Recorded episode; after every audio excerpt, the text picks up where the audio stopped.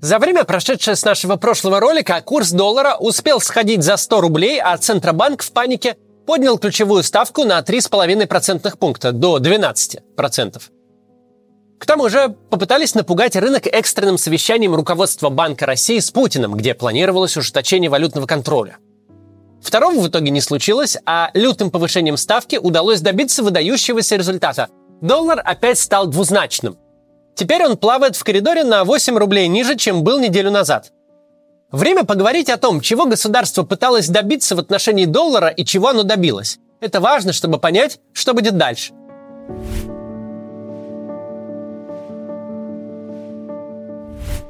Проблема заключается в том, что Россия, как государство, пытается решить одновременно две противоречивые и противоположные задачи. По вполне понятным причинам отток валюты с рынка и из страны и, соответственно, резкий рост курса доллара не может не беспокоить государство. Да, с точки зрения правительства и его бюджета это очень даже хорошо.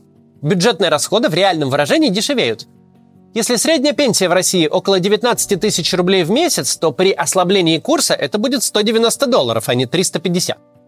Если солдату надо платить 300 тысяч рублей, то пусть это лучше будет 3 тысячи долларов, а не 5 с лишним. Для правительства это лучше. Но граждане России, вопреки тому, что принято о них думать, финансово довольно грамотные. Все-таки у нас четверть века кризису 1998 года, и люди, заставшие доллар по 6 рублей, живы и в своем уме. А с декабря 14 после которого пришлось привыкать к доллару по 60-70 рублей, вместо того, чтобы примерно 30 был, как всегда был до этого. Так вот, с тех пор прошло 9 лет, даже меньше. Может быть, есть на свете народы, которым нужно объяснять связь между падением курса национальной валюты и ростом цен. Но наши люди прекрасно знают, если доллар растет, то дорожает все. Даже самая отечественная морковка, выращенная в километре от магазина, и та при ослаблении рубля заметно прибавят в стоимости.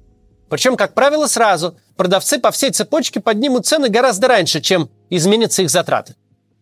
Россия – страна, где абсолютное большинство граждан тратит на еду более 50% своего дохода, где десятки миллионов людей экономят на еде. Страна, где самый впечатляющий рост показывают торговые сети типа Светофора и Чижика, торгующие самой дешевой едой. Страна, где потребительскую корзину в провинции формируют желтые ценники – в стране с такой структурой потребления быстрый рост цен на базовые товары – это серьезная социальная проблема. Проблемой не является безработица, которая в силу особенностей рынка труда в России практически отсутствует. Мало кого волнуют биржевые колебания, ведь даже по официальным данным меньше половины российских семей вообще имеют хоть какие-то сбережения, а возможность инвестировать имеют и вовсе единичный процент. Никто не смотрит на уровень ВВП и расходов бюджета, которые и вовсе абстракции. А вот очень простой вопрос, сколько кур, килограммов картошки, огурцов и макарон я смогу купить на свою зарплату или пенсию, этот вопрос беспокоит без малого всех россиян. Было бы очень хорошо, если бы наши граждане жили в достатке и могли думать о войне и мире, о десятках тысяч жертв и о международной изоляции. Однако, новость для жителей Москвы и Питера. У нас, значит, очень бедная, удручающе бедная страна. Когда в твоем регионе зарплата в 40 тысяч рублей в месяц – это предел мечтаний, то думаешь ты только о том, как протянуть до получки, и больше ни о чем. Сейчас приближается 1 сентября, и для миллионов семей в России самая насущная проблема – это как собрать ребенка в школу. В таких условиях людям все равно на фронтовые потери, на оставление никому не нужного Херсона, на всякие речи в защиту традиционных ценностей. Зато бедные люди очень хорошо замечают рост цен – и очень хорошо понимают, что если доллар был 60 рублей, а рвется сейчас к сотне, то завтра вместо каши с курицей они будут есть просто кашу, без курицы. Политическое начальство эту нехитрую связь понимает очень хорошо. Понимает, что может допустить с некоторой для себя пользой снижение доходов граждан, но лишь в том случае, когда снижаются эти доходы постепенно, плавно, на несколько процентов в год. Но резкое падение доходов, очевидное любому, кто взглянет на курс доллара, никуда не годится. Если валюта обесценивается одним рывком, если доходы большинства граждан внезапно летят вниз, то тут уж никакими Соловьевыми не отбрехаешься и не сделаешь вид, что ничего не происходит. То самое большинство, которое полностью исключило войну из поля зрения и зациклилось на своей частной жизни, обнаружит в этой самой жизни большие проблемы – Значит, рубль надо удерживать от падения любой ценой. Можно повысить ставку до 12%. Можно всерьез обсуждать введение жесткого валютного контроля. Короче, прям руками и ногами удерживать баксы внутри страны. Но тут мешает вторая сторона вопроса. Ведь с другой стороны, экономика, особенно экономика воюющего государства, до предела нуждается в импорте всего на свете. От процессора до фрезерного станка, от э, посевного материала до э, семенной жидкости быков-производителей. Не только функционирование промышленности, но вся иллюзия нормальности в стране держится на плечах десятков тысяч частных бизнесов. Предприниматели находят способы и ввести полуось для своего американского комбайна через Кыргызстан, и заплатить за нее в обход всех санкций. Но для того, чтобы это можно было делать, нужно, чтобы из страны можно было выводить валюту, чтобы ей можно было куда-то платить. Иначе как? Любые ограничения на оборот валюты в такой ситуации – это внутренние санкции. Если ты хочешь, чтобы в страну текли автомобили, детали для станков, чипы для ракет, то валюта должна свободно из страны утекать. Курс доллара должен свободно определяться на торгах без вмешательства ЦБ, а кредиты должны быть доступными, то есть никаких ставок по 12%, иначе всего этого не будет. Как видите, эти две задачи не могут быть решены одновременно. Либо государство зубами и когтями держит курс рубля и инфляцию, а значит делает недоступными кредиты и ставит заслоны перед оттоком валюты, либо оно пытается помочь экономике жить под санкциями и отваливает от валютного рынка, э, позволяет курсу и ценам расти, что в данном случае неизбежно произойдет.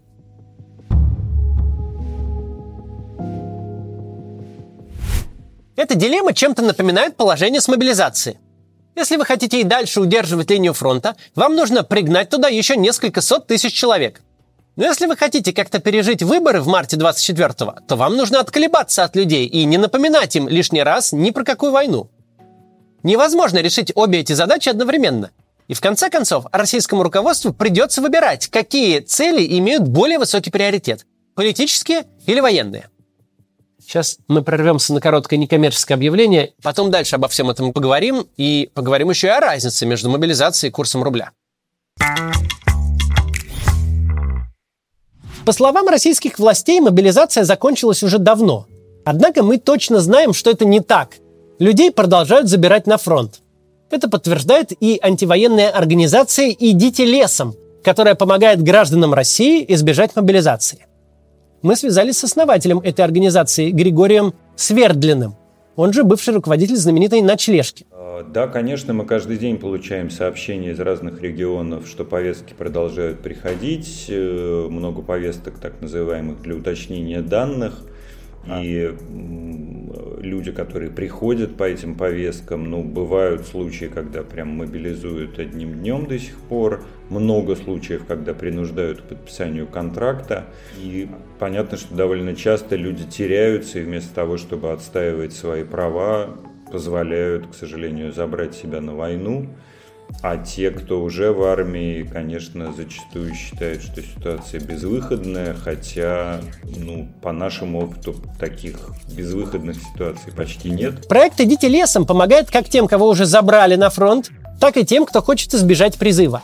Любой человек может анонимно написать в их телеграм-бот «Идите лесом инфобот» и получить ответы на любой вопрос, связанный с призывом, мобилизацией или экстренной иммиграцией из России – также призывники могут получить юридическую, психологическую, а в сложных случаях и финансовую помощь. «Идите лесом» работали с самых первых дней мобилизации. Всего за 7 дней они собрали команду и обучили более 300 волонтеров. В апреле, когда появился закон об электронных повестках, команда обрабатывала более 800 заявок в день и за месяц помогла более чем 4,5 тысячам человек избежать призыва. На сегодня помощь получили уже более 11 тысяч человек – Проект существует на пожертвования. Главная цель «Идите лесом» – любыми силами сделать так, чтобы как можно меньше россиян отправились на кровопролитную войну. И вы можете помочь, поддержав проект. Реквизиты вы найдете в их телеграм-канале, и ссылку на него я оставил в описании. Продолжим. Разница между мобилизацией и ситуацией с курсом рубля в том, что э, с курсом обе задачи политические. Свободный рынок валюты нужен, чтобы были товары на полках и рабочие места, особенно в промышленности. Чтобы как-то делать снаряды и ракеты. чтобы экономика в принципе функционировала и могла самостоятельно крутиться под санкциями, чтобы самолеты летали и поезда ездили.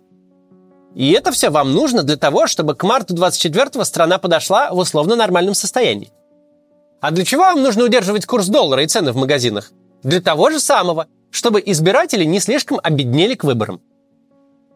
На самом деле, борьбу взаимно противоречащих задач в экономической части мы наблюдаем с первых месяцев войны, и далеко не только в отношении валютного рынка. Помните все эти разговоры о переводе экономики на военные рельсы? Что это за рельсы и куда они ведут, науке неизвестно, но идея ясна. И звучит она так. Вот бы национализировать заводы, спускать им сверху планы на шитье трусов для солдат и сборку иранских дронов, а еще ввести трудовые вахты, запретить людям увольняться, принудительно удерживать часть зарплат на нужды специальной военной операции, ну и все такое. То-то будет раздолье для тех, кто сядет в руководство этих предприятий и будет государству продавать постройку боевой летающей тарелки к 2030 году силами швейного цеха. Вот бы вернуть, думают они, светлые советские централизованные планы, заставить всех работать на нужды войны. И проблему дефицита на фронте решить, и поживиться чужим имуществом под шумок войны и технологического суверенитета. Но с другой стороны, любому человеку, который хоть что-то слышал об экономике, понятно, к чему это все приведет. Пусть кривая, косая, но все же конкуренция, пусть сильно монополизированная, но рыночная экономика, пусть зависимые от государства и несвободные, но частные собственники – это вообще единственное, что удерживает российский корабль на плаву. Замени собственников на эффективных государственных менеджеров, уничтожь рыночные механизмы, и российская промышленность не то что не даст вдвое больше снарядов, она просто прекратит свое существование. Еще задолго до войны были какие-то всполохи на тему ценового контроля.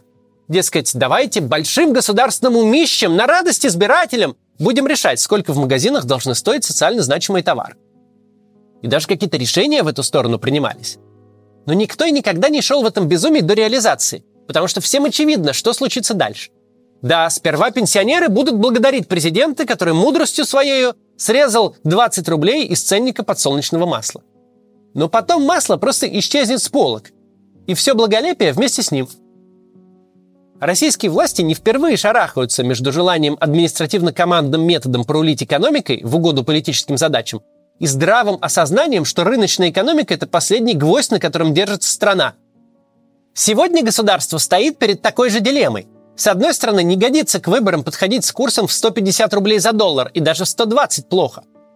Что это за национальный лидер такой, у которого рубль в свободном падении, цены на взлете, а он с этим ничего не может поделать? С другой стороны, если равновесный курс придет к 120 или даже к 150 рублям, удерживать его силой тоже не годится. Потому что замечательно, конечно, когда курс 70, только наш градообразующий завод встал – ведь он не может ни кредит получить, потому что дают его под 20%, ни комплектующие через Казахстан ввести, потому что валютную выручку надо сдавать, а купить доллары невозможно, чтобы ими в Казахстан заплатить. Ровно поэтому экстренное совещание Путина с руководством ЦБ закончилось тем, чем закончилось. Жесткие монетарные меры приняты, ставка 12% – это не фиг собачий, долго так не проживешь.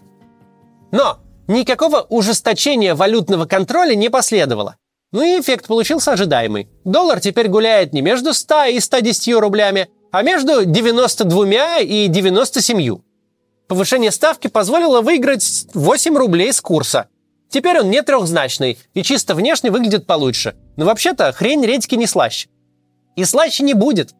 Потому что вы сами не понимаете, чего, собственно, хотите добиться. Вам курс покраше или ценники поменьше на какое-то время? Или параллельного импорта побольше? Можно выбрать только одно из двух. Вы хотите, чтобы экономика выглядела хорошо, чтобы плохих новостей с валютного рынка не было, или чтобы она работала? Вот результат ваших действий. С ценой бренда в 82 доллара и запретительной ставкой в 12% курс доллара у вас все равно выше 93 рублей. Стоило оно того? Ну да, курс хотя бы в небеса не летит. Стал двузначным, ниже психологической отметки, которую вы, кстати, сами себе придумали. Долго ли так можно жить? Не очень. Но можно вот такими мерами дотянуть до выборов. Курс на время перестанет летать как шарик, из которого выпустили воздух, а дальше выборов никто особо и не загадывает. Ко второй половине марта, когда будут объявлены результаты, всем будет глубоко плевать на курс доллара.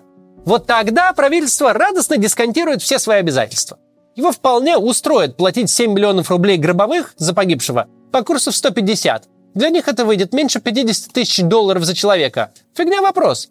Это месяц в хорошем швейцарском отеле. Дорожные расходы практически. А если с баксом по 200, так и вообще красота. Средняя пенсия, как поход в дубайский ресторан на одного. Но пока это не так. Пока надо делать вид, что война никого не касается и не приносит никакого ущерба. Значит, будут держать изо всех сил.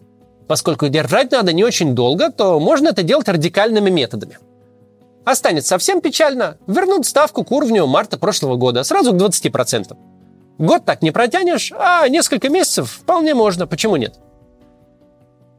И в вопросах войны, и в вопросах экономики государство шатает от какого-то лютого оптимизма, дескать, никакие санкции нам ни почем, до такой же лютой паники, когда нужно дверь топором заколотить, лишь бы баксы в стране удержать. А как через эту дверь пойдет импорт и экспорт, вопрос факультативный. Ни оптимизм, ни паника не имеют под собой разумной основы. Их база – отсутствие долгосрочного планирования и понимания рисков, что ведет к избыточной реакции на любые новости. Такая вот государственная биполярка. Доллар 60 – период маниакальной радости, 100 – депрессивного ужаса. Можно долго рассказывать сказки о небывалой гениальности российского ЦБ и лично ее председателя Эльвиры Набиулиной. Но когда дело доходит до дела, то мы видим, что и ЦБ, и экономический блок правительства заняты исключительно лихорадочным затыканием текущих дыр. На то, какие это создает долгосрочные проблемы, им абсолютно наплевать. Им надо отчитаться прямо сейчас. Вот, царь-батюшка, доллар двузначный, ваше указание выполнено. Понятно, что эти усилия имеют эффект в моменте. Все-таки ставка в 12% это не каждый день увидишь. Она работает. Из-за таких действий не происходит моментального обвала. Но долгосрочно так продолжаться не может. Война и санкции в сочетании с постоянными попытками сохранить лицо и постоянным же влиянием политической целесообразности на экономическую политику приведут к провалу, который уже невозможно будет скомпенсировать или скрыть. До завтра.